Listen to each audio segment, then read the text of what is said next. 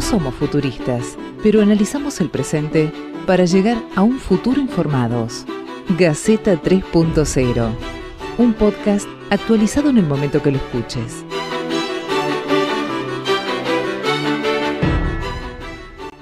Bueno, hola, ¿qué tal? Buen día, buenas tardes, buenas noches, cualquiera sea la hora que está escuchando usted este podcast, su podcast amigo preferido, Gaceta 3.0, en su segunda temporada, este podcast, este, este producto que estamos haciendo entre amigos, colegas, periodistas de diferentes lugares del país, en los que hablamos de todo un poco. En algunas cosas que están en agenda, otras que no están en, en ninguna agenda, pero las queremos discutir algunas veces hemos traído, siempre hemos traído invitados, salvo hoy, que hemos decidido este, debatir entre nosotros, porque el tema nos gustaba sin invitados, sin invitadas, sin invitades.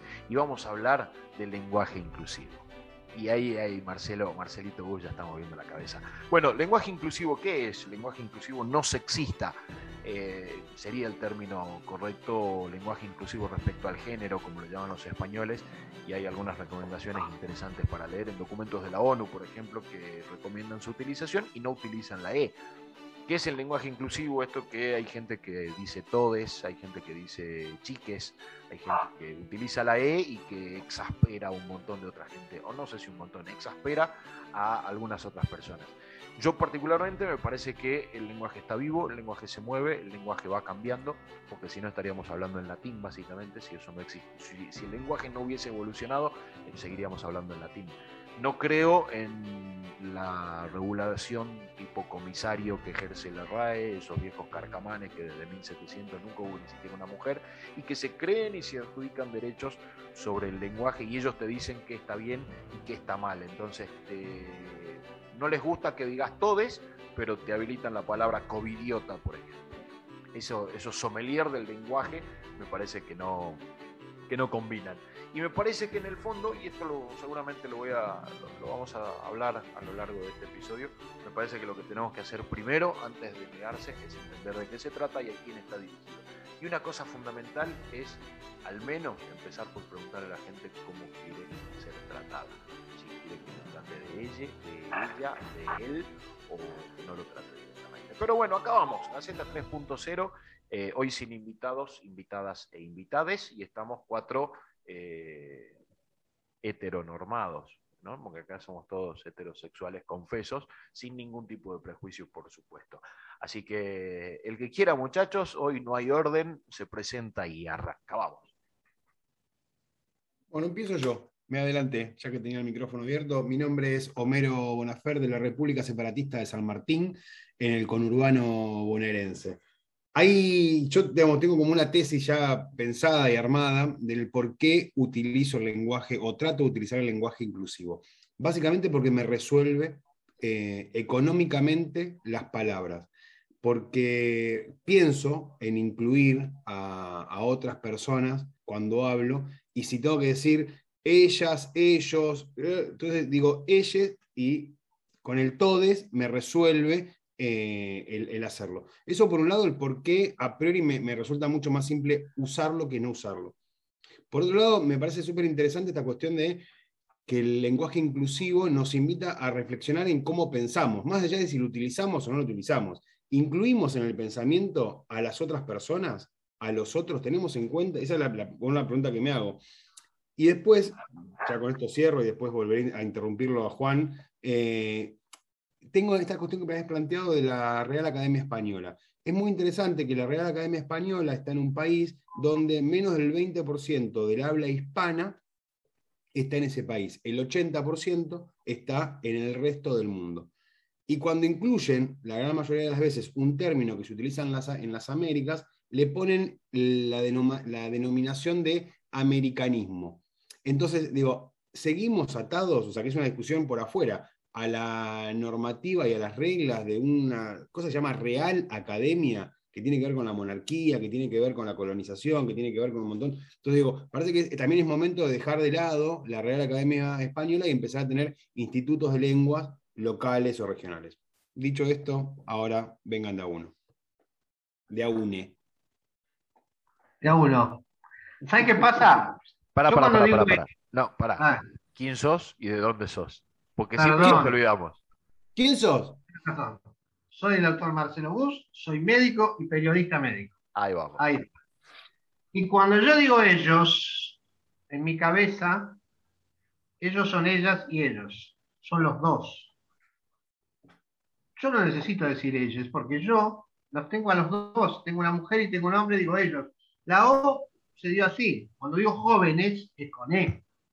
Y yo hablo de jóvenes, mujeres y hombres. Y cuando hago niños, yo en la mente, en mi mente, tengo a los dos. Yo cuando digo niños, no digo niño nene, que tiene pito, no. Digo el que tiene pito y el que tiene vagina. Para mí, yo digo así. Es lo que me sale de adentro. Es es un lenguaje que yo aprendí de chiquito, que yo lo manejo, que, que no considero que estoy discriminando a nadie, porque digo todos y porque digo ellos, y porque digo maestros, y a veces digo maestras también, es cierto. ¿eh? Y digo parteras, yo estoy en una maternidad, digo parteras porque casi todas son mujeres, digo parteras. No existe el partero, por ejemplo, eso es un, lo hacemos así en broma. Entonces, si yo digo así, no estoy discriminando, porque yo tengo en la mente este lenguaje que aprendí de chiquito, y que lo tengo desde mis padres, y que toda la historia y la cultura argentina está basada en ese lenguaje. Y yo nunca pensé, y no creo y estoy seguro que no está excluyendo. Es decir, yo no sé quién se puede sentir excluido cuando yo le digo ellos con mi mentalidad, porque yo no tengo una mentalidad discriminativa, yo estoy contra todo tipo de discriminación. De hecho, yo creo que la palabra discriminación es una palabra terrible, pero que se está banalizando mucho, que eso también es para analizarlo en otro podcast. Este, pero estamos banalizando el término discriminación. Cualquier cosa es discriminación, y no es así. No es así. Entonces yo, eh, primera intervención mía, mentalmente, podemos hablar de la Real Academia, pero esto después en otra intervención mía. Pero de entrada te digo eso. Yo no lo uso, no me gusta usarlo, me siento mal usándolo, porque sé que yo, como hablo, lo estoy usando, estoy usando esas palabras incluyendo a toda la gente, sin dejar a nadie de lado. Bueno, eh, llegado mi turno, eh, yo soy Juan Francisco Venturino, abogado, analista internacional y intento divulgador. Eh, respecto de- del el uso de los lenguajes, lo primero que querría decir, o que pretendo decir, es que el lenguaje también es utilizado dentro de las formas de dominación. ¿sí? En efecto, eh, la forma en la que hablamos, en la forma en la que nos dirigimos, también establece discriminaciones positivas y negativas. Ahora bien, eh, me da la sensación que este cambio del lenguaje tiene también una mirada sesgada, una mirada, si se quiere, hasta sexista, de qué es lo que hay que modificar en el lenguaje. A mí me gustaría que a la hora de modificar en el lenguaje, modifiquemos todo, modifiquemos también la forma en la que nos quieren dominar, no solo nos pretenden dominar, sino que lo hacen también. Cuando en Estados Unidos se dicen a sí mismos americanos a ellos y el resto no lo son, porque los otros serán latinos o serán otra cosa, o serán centroamericanos, o no se sabe si son americanos, por ahí son otra cosa, hay también eh, una forma por momentos sesgada y por momentos muy clara, muy concisa, muy poderosa, de dominación, una clara dominación.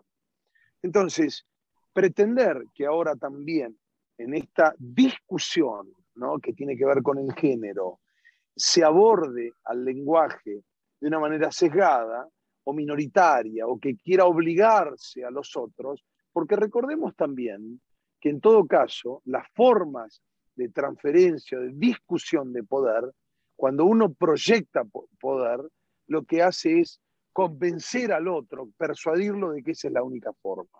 Pero para persuadirlo necesitas primero convencerlo. ¿sí? Y acá no hubo convencimiento, hay una idea desde la lógica, digamos, de la victimización que pretende imponer a los otros, porque no es otra forma más que, eh, digamos, establecer el poder, de decir cómo tienen que nombrarse las cosas. Y en todo caso, Yo lo que estoy pretendiendo es de que primero nos convenzan de esto, que se lo están ahorrando este trabajo. Porque en realidad en esa forma de dominación que marcaba, que tiene que ver con el lenguaje, para que ellos sean americanos y no los otros, hay una proyección clara de poder que nos enseña a pensar. Y hay alguien, hay un dominante y un dominado. Hay un dominado que deja ejercer ese poder sobre sí mismo y que se adueña de alguna manera de ese lenguaje. Y aquí está faltando la voluntad. Entonces yo pretendo primero que si van a transformar el lenguaje, que nos convenzan de que esa es la mejor manera. Primero. Y luego, luego, una vez que estamos todos convencidos de, de ese asunto, ahí sí nosotros empezar a cambiarle el nombre a las cosas. Está claro que en todos está incluido los dos sexos o están incluidos, digamos, el género adentro de ese, de ese todos. Lo que pasa es que, insisto nuevamente, si tenemos problemas con el género, hagámoslo de tal manera que efectivamente estén incluidos aquellos que ahora no lo están. Es todo por mí. Bueno, eh, Homero levanta la mano, pero voy yo, así de, dictatorial. Yo creo que hay, una serie de confusiones. Eh, primero, no podemos hablar de eh, sexo, porque sexo hay dos géneros, hay muchos. Entonces, eh, vamos, vamos, vamos por ahí, digamos, porque si no hablamos solamente en masculino o en femenino. Segundo, que hay una construcción cultural en el lenguaje como lo conocemos, ¿no? Es, muy difícil empezar a hablar de todes, eh, pero no hace falta hablar con todes. Eh, no, es necesario porque ya hay formas en las que nosotros podemos incluir a, las personas sin necesidad de, decir, de utilizar la letra E, que además se empezó a utilizar de forma burlesca, insultante. Eh, yo he leído publicaciones horribles de gente que te dice si hablas como todo eso es estúpido y demás. Eh, me parece que lo que primero tenemos que hacer es eh, ver la forma de incluir, pero, pero digo, yo coincido con Marcelo, eh, Marcelo es la excepción, pero no es la regla. La regla es la discriminación y en todos los ámbitos. vos vas a los ámbitos académicos y a las personas este, trans, lesbianas, queers o, no binarias, les cuesta mucho más, no, consiguen laburo y esto lo hemos hablado en un, montón de lugares. Entonces, desde el lenguaje, cuando los incluimos o cuando incluimos a estas personas, digo ahí yo podría haber dicho les incluimos, pero dije los incluimos o incluimos a estas personas, no, no estoy eh, masculinizando el lenguaje como estamos acostumbrados a hacerlo, porque el lenguaje está masculinizado. Si nosotros decimos ellos, estamos hablando de género masculino. Si decimos ellas, estamos hablando del género masculino, del género femenino, pero no estamos incluyendo a las personas que no se sienten ni masculinos ni femeninos. Y esto eh, me parece que tiene que ver también con una cuestión de empatía. Cuando nosotros conocemos personas que no se identifican con, ningún género, incluso que son las personas no binarias, ellos, esas personas prefieren que los tratemos de esas personas o que trate, las tratemos de esas personas o, de ellas, o, que le preguntemos cómo quiere ser tratada. me parece que ahí hay un proceso de inclusión desde el género. Después están los que te dicen, no, bueno, por el lenguaje inclusivo es aprender a escribir en braille, el lenguaje de señas, eh, es, es otro tipo de lenguaje, es otro tipo de inclusión. Creo que no podemos dejar de lado uno ni el otro, ¿no? Porque no podemos exigirle a un restaurante que te diga, eh, porque el problema es que hay gente que no lo entiende y te dice, en vez de carne van a decir carne. Carne es sede, porque hablan como pelotudes y no, no, no funciona así. Digo, a un restaurante no le puedes pedir un menú eh, respecto al género, ¿no? Pero le puedes pedir y le puedes exigir desde el Estado un menú que tenga braille, un mozo que sepa lenguaje de seña eh, y que sean socialmente inclusivos para las personas que consideran ellos diferentes, porque ahí está el problema. Cuando vemos a la otra persona como un diferente porque no es igual a nosotros, porque no es masculino, o porque no es femenino, o porque quiere ser otra cosa, eh, ahí me parece que va, por ese camino va el, primero entender de qué se trata el lenguaje inclusivo respecto al género, o no sexista, y después eh, empezar a adquirir algunas costumbres al hablar o al escribir que incluya a todas las personas y que no tenga esa resistencia al uso de la E, de la X, de la arroba, eh, porque no es necesario pelearse, no es necesario ni siquiera usarlo, pero vamos fluyendo el lenguaje a ir modificando hábitos y conductas como para tratar de incluir a la mayor cantidad de personas posibles o a todas las personas que podamos. ¿no? Podré haber dicho incluir a todos y estoy masculinizando el lenguaje y en mi cabeza yo estoy incluyendo mujeres, gays y demás, pero en mi cabeza. Si lo digo, si yo digo incluir a todas las personas, estoy incluyendo en mi lenguaje a todas las personas. Digo, iba por ahí mi, mi, planteo, pero va Homero ahora. Ahí adhiero a, gran parte de, lo que planteas y justo mi participación tenía que ver con esta cuestión de eh, hombre, mujer y otros, otras, otros. ¿no? Y ahí es esa cuestión que yo planteaba al principio de que me resuelve eh, el, lenguaje, pero además hay una cuestión de definir al otro, ¿no? a la otra, al otro. Y me voy a una cuestión práctica de, mi trabajo. Este, yo trabajo en un hospital de salud mental y adicciones y muchas veces caemos en la tentación o en, el simplismo de pensar de que porque tiene una presentación más parecida a un hombre o una presentación más parecida a una mujer, es tal o cual. Y en algunos casos no es ni tal ni cual.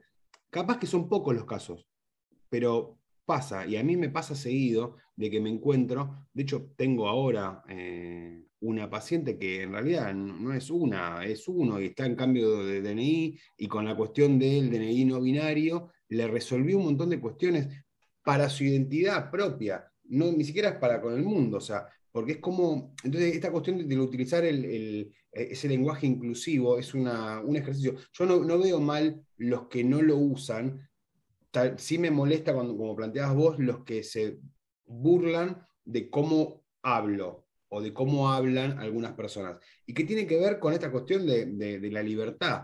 Digamos, ¿me entendés lo que te estoy diciendo o no me entendés? Si yo digo todes, vos dejás de entender todo lo que estoy diciendo, ¿te molesta o no lo aceptás?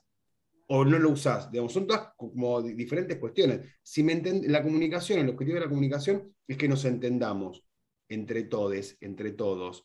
Eh, digo, va por ahí. O sea, después gastamos energías en cuestionar que algunas personas eh, usen y hablen de determinada manera, porque estamos, siento que estamos gastando un montón de tiempo y energía, tenemos que dar este debate, ¿no? Pero digo, eh, en cuestionar a los que usan la E y nos relajamos porque cuando escribimos, escribimos como el ocote, cuando, digamos, porque, a ver, podemos utilizar la E o no la E, pero utilizamos un montón de palabras que vienen del lunfardo y que no están aceptadas por la Real Academia Española. El vos, el tú. O sea, nosotros usamos el vos, pero en realidad, digamos, cuando escribo en el celular, ni siquiera el celular me reconoce el vos.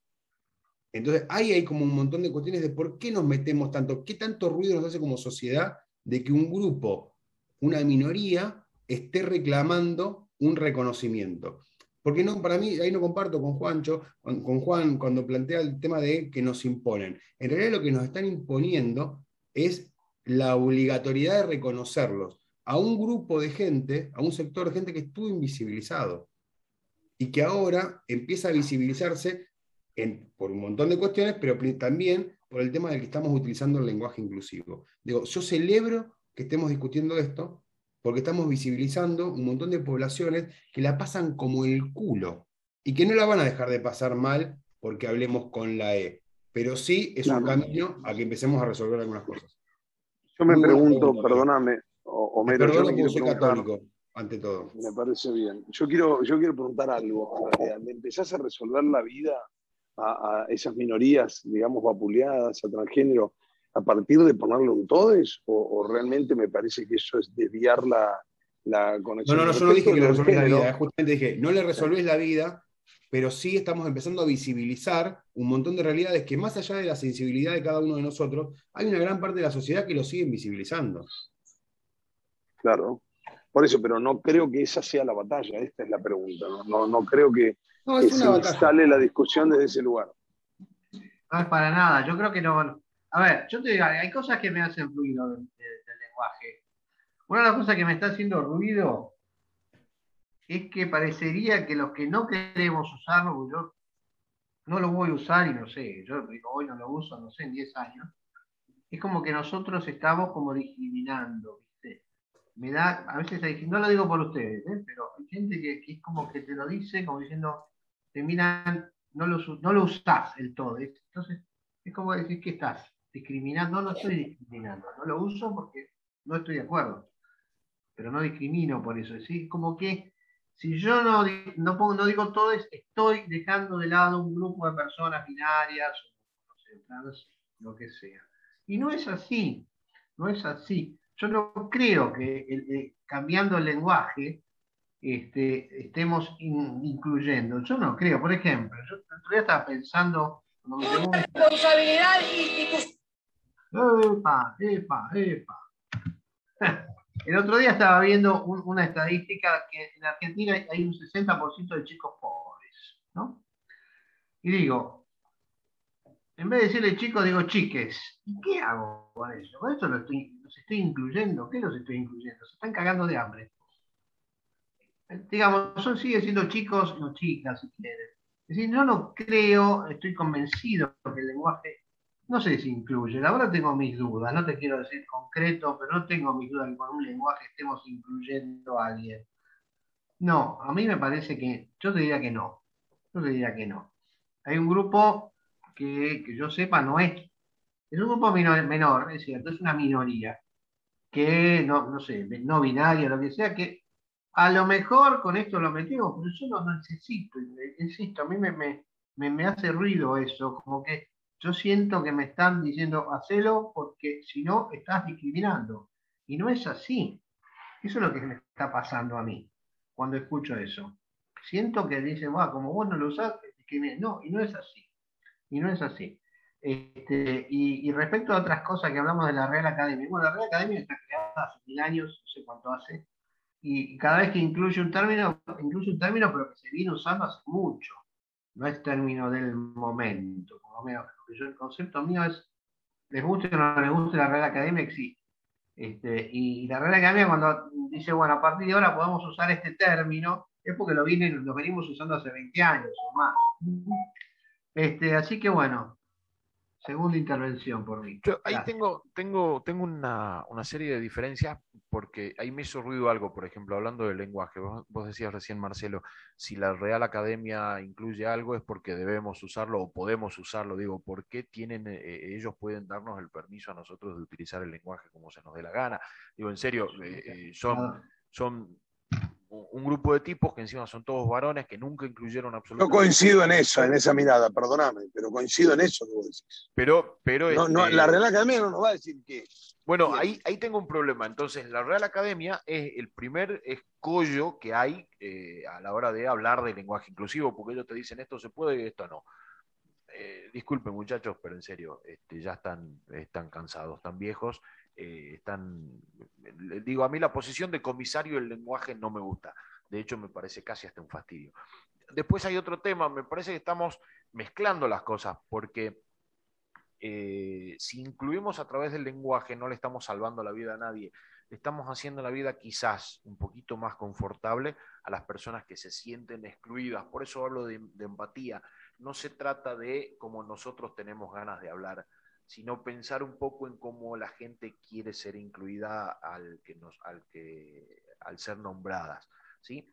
Eh, y otra cosa diferente es la batalla contra el hambre, la batalla contra la inseguridad, la batalla contra, la batalla contra. Son, son otras batallas que se libran con otras herramientas y se critican de otra forma.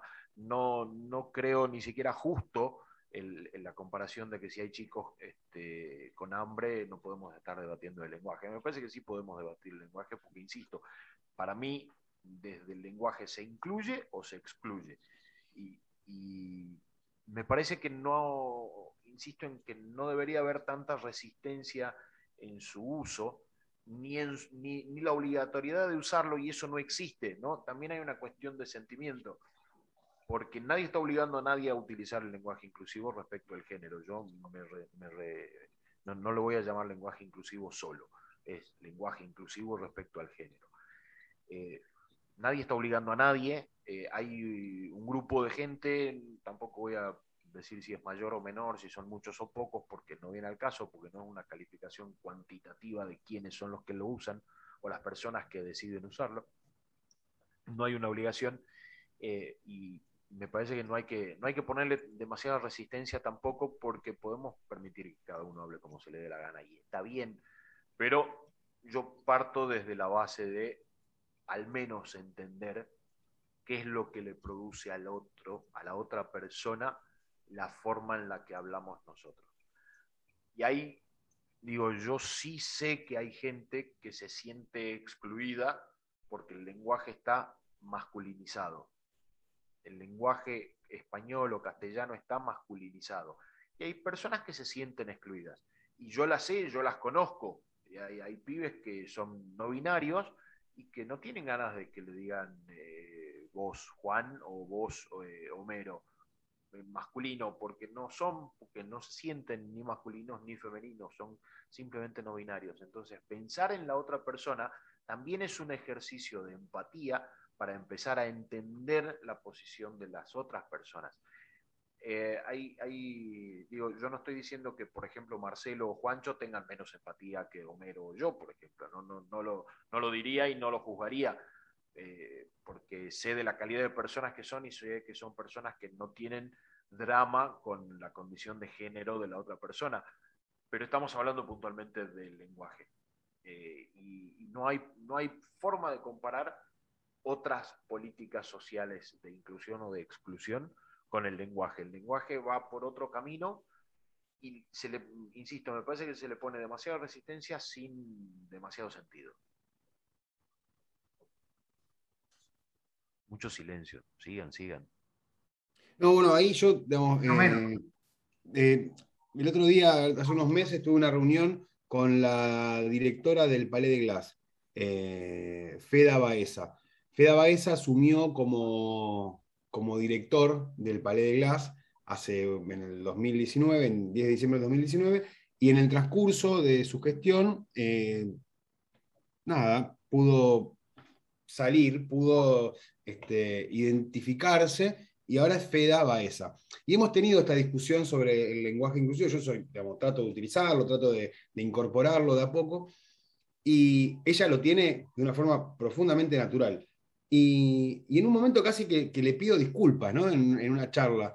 Eh, y ella dice, no, a ver, no, no, no ninguna disculpa, o sea, porque la, forma en que yo me comunico con ella siempre fue con mucho respeto. Incluso la, presentación que tiene tampoco es que es una presentación femenina puntualmente, está en un proceso de transición. Y creo que tiene que ver con eso, tiene que ver con el respeto a, a la otredad a la posibilidad de que el otro, la otra, el otro, eh, se autoperciba y, haga su camino, y no definírselo yo, eh, porque cuando nosotros le, determinamos que sos vos, ella, él, eh, lo estamos marcando, digamos, como que lo estamos, ahí, ahí, es donde me hace ruido a mí. Es la cuestión de determinar yo desde afuera cómo tenés que ser vos.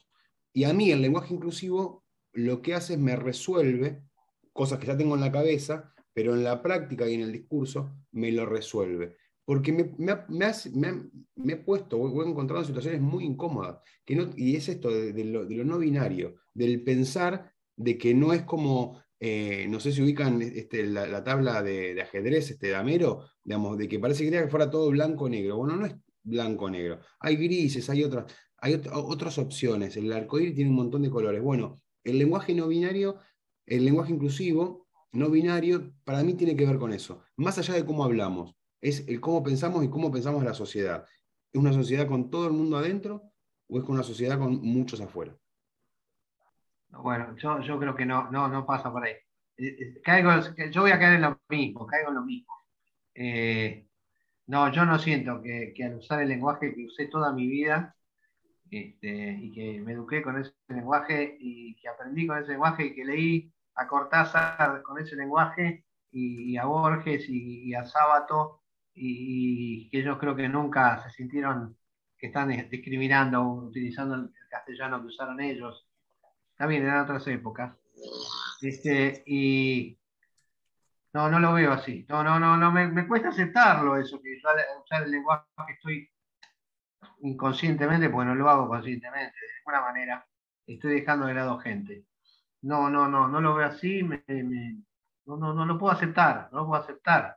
Toda la vida yo estuve rodeado de gente, este, ojo, ahora, ahora el tema del no binario es algo ahora, yo, obviamente, este, no sé, en otras épocas no se hablaba del no binario, bueno, yo no lo escuchaba, este, pero sí se hablaba de lo que eran personas gays, travestis, transexuales, sí. Y no, no, no, me daba para pensar que yo al usar el lenguaje común de todos los días, que sé siempre, los estoy dejando de lado. No, no lo veo así, no me suena así. Este, y no es que sea cerrado, ¿no? Yo tengo una mente bastante abierta, pero no lo puedo, no lo puedo aceptar, ¿viste? No puedo creer que yo debería cambiar mi lenguaje porque estoy este, excluyendo a alguien. No lo veo así.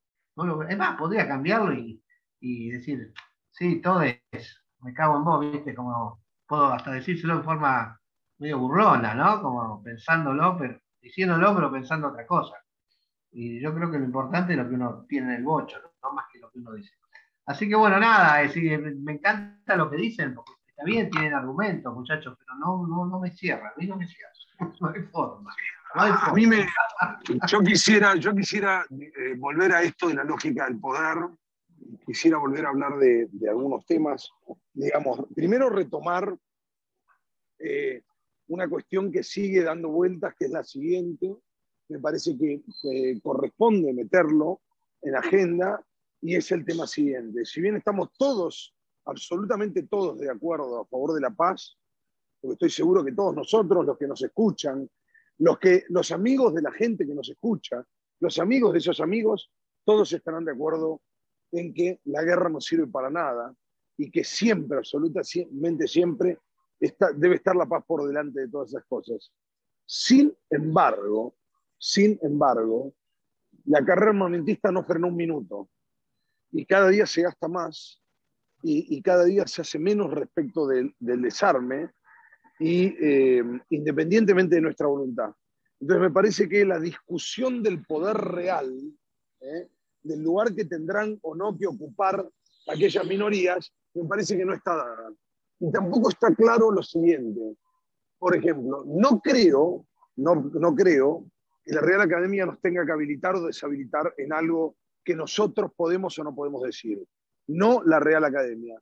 Pero también pienso que si no hay nadie que lo regule, el idioma puede embrutecerse, puede achicarse, puede expandirse, si bien está vivo, y tendremos un problema serio porque en una de esas nos quedamos sin palabras.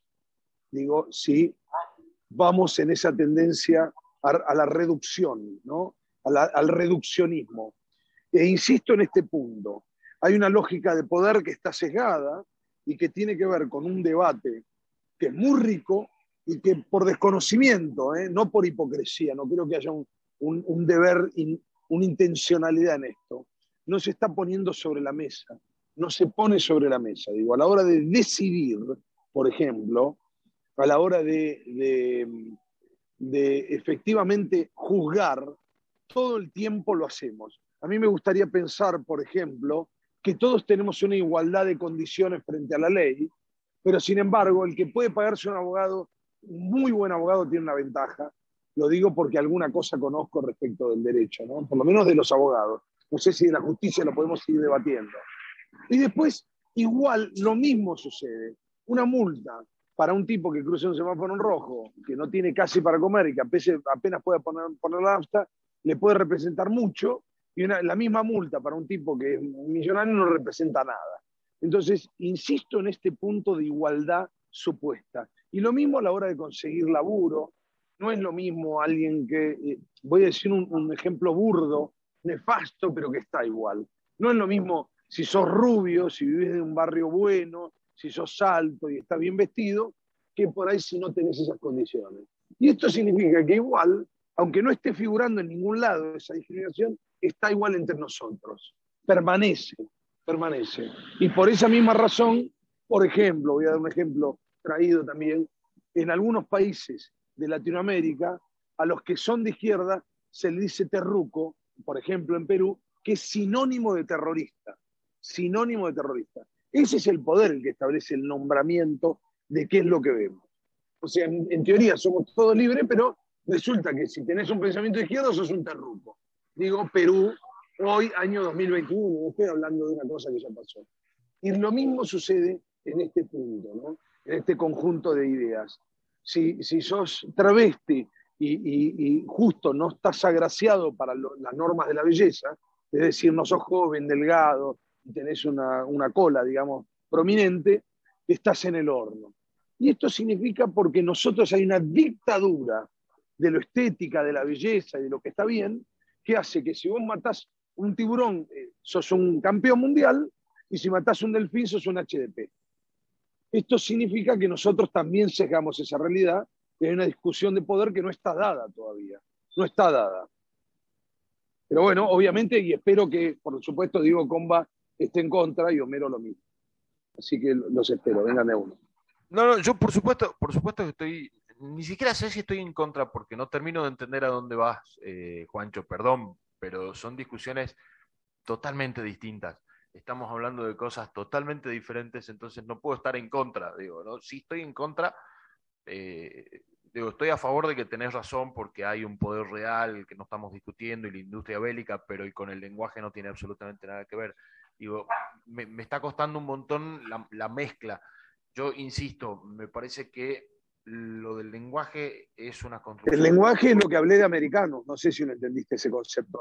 esa parte, esa parte te digo que vos decís que sos americano. No, esa parte la entendí.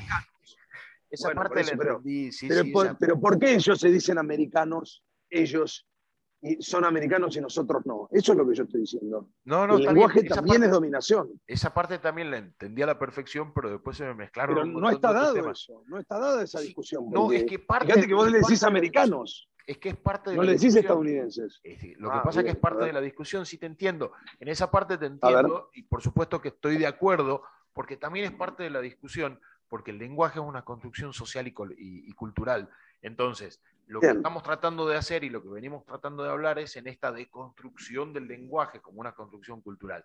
Ahora, vos podés poner todas las barreras que quieras. Digo, Marcelo viene y dice, eh, no, yo no estoy de acuerdo, no lo entiendo, no lo quiero usar, no. Bueno, buenísimo, no hay ningún problema.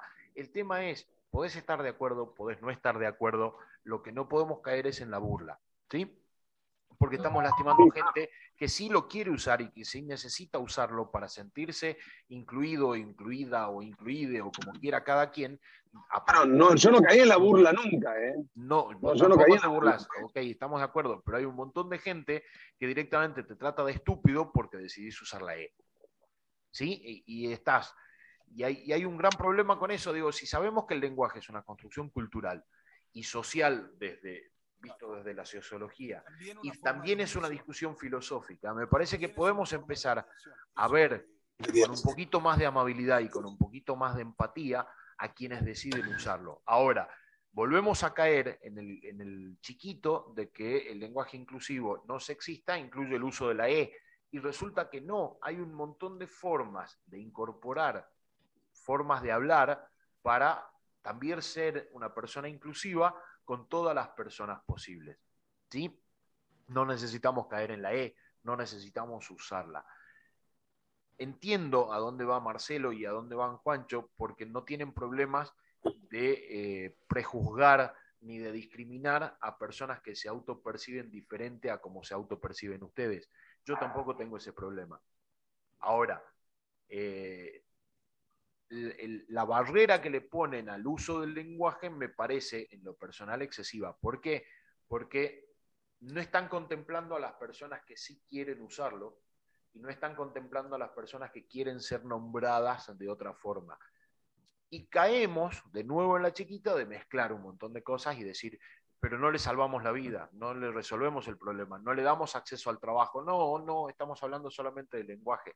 No podemos eh, mezclar los debates, insisto, y las políticas públicas de inclusión o de exclusión a partir del lenguaje. No lo vamos a hacer, pero estamos siendo un poquito más amables como sociedad con otras personas que pueden ser diferentes a uno, porque son diferentes de una persona no binaria a una persona trans, es diferente a mí. ¿Ok? Es distinta, pero no diferente en la connotación negativa. Pero no puedo yo caer en, el destrato o el maltrato a las personas que deciden usar un X tipo de lenguaje solamente porque la RAE o quien sea me dice, no, esto no está permitido. Y digo, muchachos, en serio, de sommelier del lenguaje estamos complicados y de comisarios no hay nadie, sino vamos a que empezar a poner multas por hablar como hablamos. Cuando además vos recorres la Argentina, y no te digo Latinoamérica porque ya es mucho más complicado, pero vos recorres la Argentina y de una provincia a la otra se habla diferente. Y, también se cayó en la burla, en cómo habla el tucumano, en cómo habla el santiagueño, en cómo habla el cordobés, y se hacen chistes en cuanto a eso. Hay un montón de gente que resulta con complejos por cómo habla, porque vienen de algún lado y vos lo escuchás hablar al salteño y ya, le decís, ah, ustedes se casan entre primos, ustedes solamente duermen siestas, son todos vagos, etcétera, etcétera. Entonces es complicado. Por eso desde el lenguaje, modificar los hábitos del lenguaje no es solamente utilizar el lenguaje inclusivo no sexista, sino empezar a utilizar el lenguaje de una forma más amable para referirse a las otras personas. Yo parto de esa base, digo, no juzgar y ser un poquito más amable, empatizar un poquito más con las otras personas y vamos a empezar a bajar los decibeles de violencia. También yo estoy seguro que a partir del lenguaje y las modificaciones del lenguaje vamos a empezar a bajar niveles de violencia verbal que tenemos para con las otras personas. Me parece, me parece que va por ahí, digo, capaz que, capaz que no y estoy equivocado, pero ahí voy, digo, es, mi idea con mi fundamento. Yo ahí una, intervención y comparto con Juancho, con Juan el tema de eh, que es una cuestión de poder. El lenguaje es poder. El que nomina, domina. El que determina cómo, cómo se llama, cómo se dice, cómo se. Eh, es el que tiene el poder. Por eso los medios de comunicación hegemónicos y no hegemónicos, las empresas de comunicación tienen tanto poder. Tienen tanto poder que voltean un gobierno, tienen tanto poder que sostienen un gobierno. Entonces, eh, es interesante el poder plantearlo, el tema de cómo hablamos, en términos de poder. Yo ahí comparto con, este, con el compañero doctor en abogacía y divulgador. Eh, va por ahí, me parece que más allá de, cuál va a ser la, solución, más allá de, la, decisión personal de cómo uno habla, eh, yo no, no creo que, a ver, hay ciertas personas que juzgan porque no usamos la E, pero creo que son muchos más los que nos juzgan y nos cuestionan porque usamos la E. Entonces digo, no, acá no pasa por ver quién es más, quién es menos, quién, más, quién es más violento, quién es menos violento.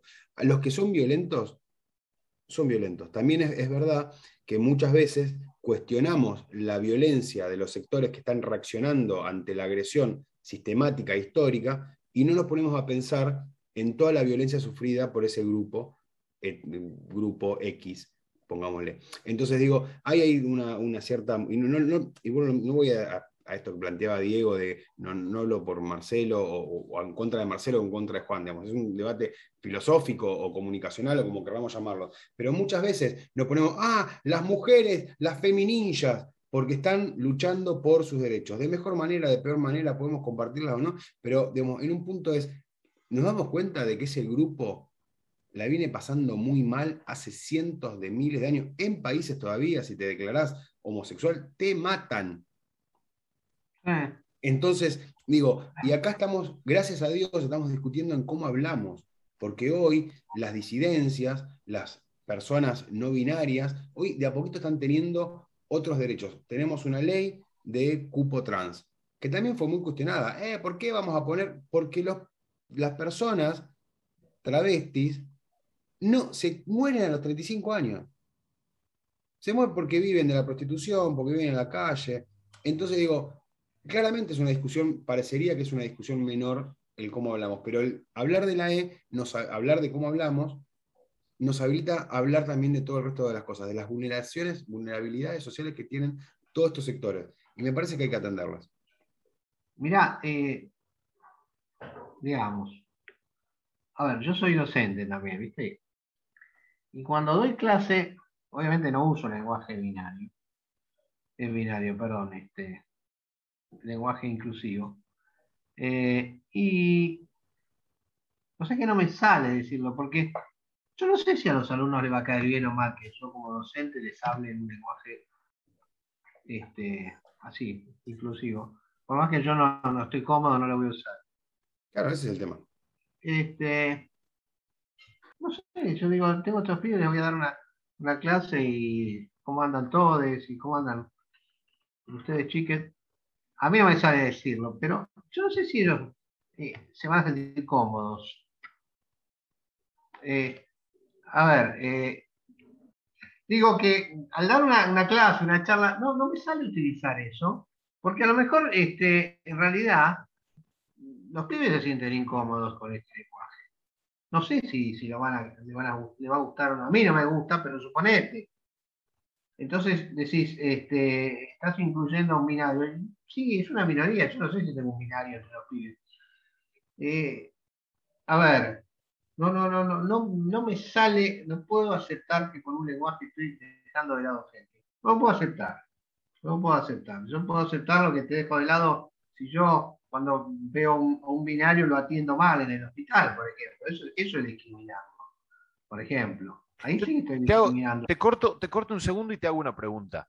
Eh, vos decís, no puedo aceptar el lenguaje inclusivo y yo creo que mis alumnos se sentirían cómodos o incómodos cuando, si yo lo usara. ¿En algún momento vos les preguntaste a tus alumnos cómo quieren ser tratados? No, no les pregunto porque yo los trato de, desde mi lugar de docente con mucho respeto. Desde mi lugar.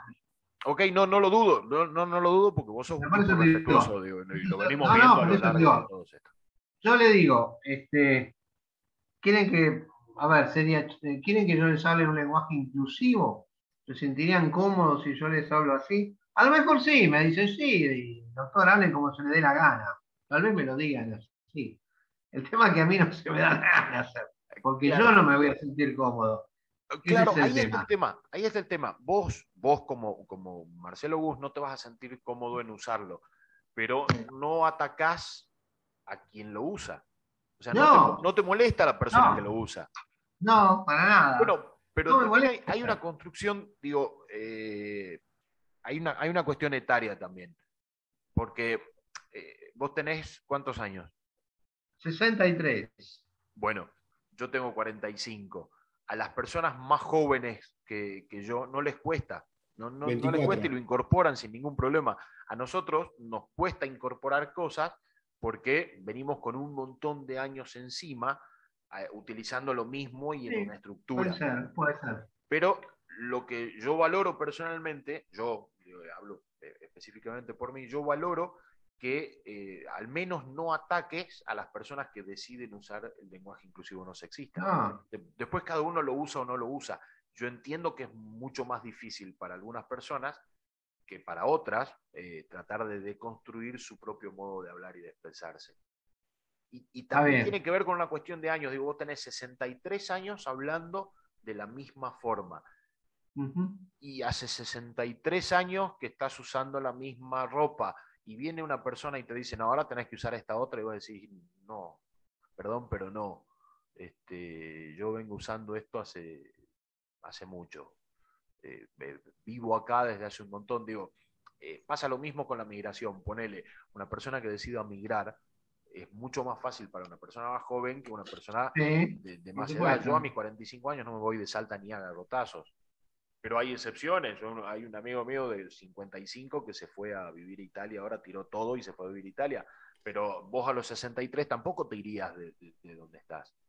Digo, Pero no atacás a la persona que decide irse, no, no. coincidas con su, con su Ahí es donde voy, digo, a, empatizar. Pero sería un buen ejercicio me parece que a tus alumnos les preguntes cómo quieren ser tratados. No, no si ellos están de acuerdo con que vos uses el lenguaje inclusivo o no, sino que les preguntes a cada uno cómo quieren ser tratados. Te aparece uno que te dice, no, yo no quiero ser uno, quiero ser une. Ah, bueno, ahí va, vas, cambiando la perspectiva. No lo vas a discriminar porque decida ser une o uno o una. No, porque vos no sos así, pero vos sos la excepción y no la regla. Está bien, digamos, a nivel alumno, yo seguro que me crucé con gay, con lesbiana, con trans, con todo, porque hace muchos años que estoy dando clases. Este, siempre hablé de la misma forma. Digamos, eh, yo sí, yo, eh, obviamente que yo no pondría ningún palo en la rueda para que la gente hable como se le diera gana. Yo tengo mi criterio, decir, yo, como decís vos, aprendí a usar este lenguaje, sé que lo estoy usando bien, sé que este, no estoy discriminando, porque no está en mí hacerlo, no está en mí hacerlo, entonces no lo ve. este, use la palabra que use, no estoy discriminando.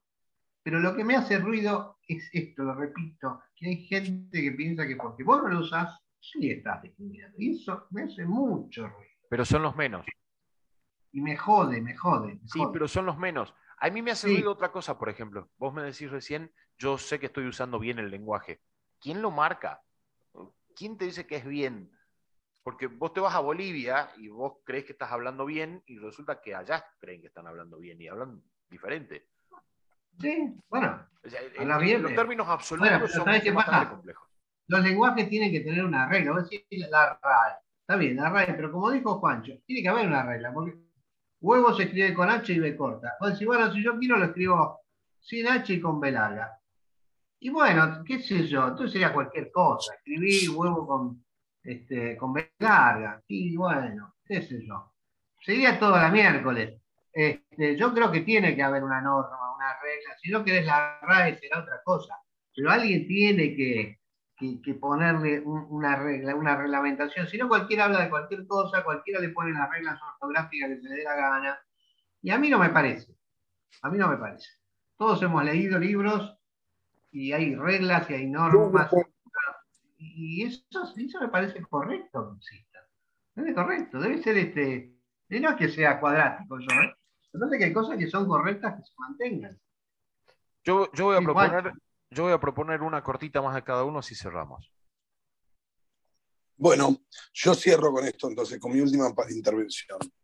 Em, yo lo que creo nuevamente es que no hay que desviar el foco, Creo que efectivamente las minorías merecen ser tratadas con más respeto, que el lenguaje también es poder, es una forma de proyección de poder, y que en todo caso deben persuadir para convencer en los cambios. Sí creo que está vivo, sí creo que hay que respetar convenciones. No, no creo que esa convención sea eh, allá, en nuestra primera madre patria, pues ya no somos más una colonia, no creo que, esté, que le pertenezca a los españoles, creo que nos pertenece a nosotros. Y, y me parece también que hay que adueñarse de eso y que efectivamente también a través del lenguaje hay formas de dominación. Eso es lo que quiero decir y no estoy, por supuesto, me parece fantástico, no creo que lo usaría yo, pero aquel que quiere usarlo me parece fantástico. No creo que a nadie haya que obligarlo, eh, sobre todo en estos cambios que todavía no están consensuados, y que si efectivamente esto se establece como una norma, habrá que aceptarlas. Alguien alguna vez empezó a depilarse y terminamos todos depilados. Pero bueno, que sea por prepotencia del, convencimiento y no por autoritarismo. Así que que cada uno sienta porque es mejor depilarse, no que lo obliguemos. Así que es todo por mí y bueno, eh, interesante debate. Yo ahí, me parece que tiene que, va, adhiero a, a Juan lo que plantea, que tiene que ver con la libertad, de poder expresarnos de la manera que más nos convenga, sin que más cómodos nos sintamos, sin ofender, sin lastimar, sin, sin dañar eh, a los demás. Y me parece que hay debates que la sociedad se tiene que dar que, que tienen que ver con, con la inclusión, eh, con políticas de los estados, pero también acciones de los individuos y de las individuos a veces ahí no sé cómo decirlo, de les individuos, eh, para que, ¿qué va por eso? O sea, ¿qué mundo queremos? ¿Queremos un mundo donde estemos todos cada día un poquito mejor o queremos un mundo con gente afuera y con gente que se sienta mal? A mí en particular me pasa desde lo individual, que cuando me, me comunico, hablo con, con, otras personas y que desde mi hablar puedo lastimar, y bueno, de mínima trato de, de pensarlo. También entiendo que muchas veces utilizo el lenguaje inclusivo para,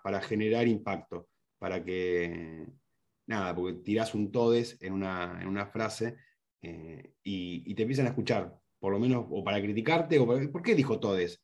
Eh, y me parece súper interesante el, utilizarlo. Creo que hay que, a mí me siento cómodo utilizándolo, pero además lo utilizo de manera tal de, de generar cosas. Pero creo que va por ahí. Hablar, pensar, sentir eh, con todos adentro y no con algunos adentro y otros afuera. Sí, por mi lado te tomo la palabra, Homero, del tema de la libertad. Está fenómeno lo que decís. Libertad, libertad de, expresión, con todo respeto. Eso sería la segunda. Expresión, Libertad y respeto. Este, libertad para expresarte, respetar a los demás. ¿Quieres usar el lenguaje? Usalo. No me obligues a mí a usarlo, este, porque yo respeto como, como aprendí a respetar desde chiquito. Este, así que bueno, este, parece que esto no sé si se va a imponer o no, el futuro lo dirá. El futuro lo dirá. Y una cosita aparte de la Real Academia, la Real Academia en realidad regula el lenguaje académico, si se quiere, el académico.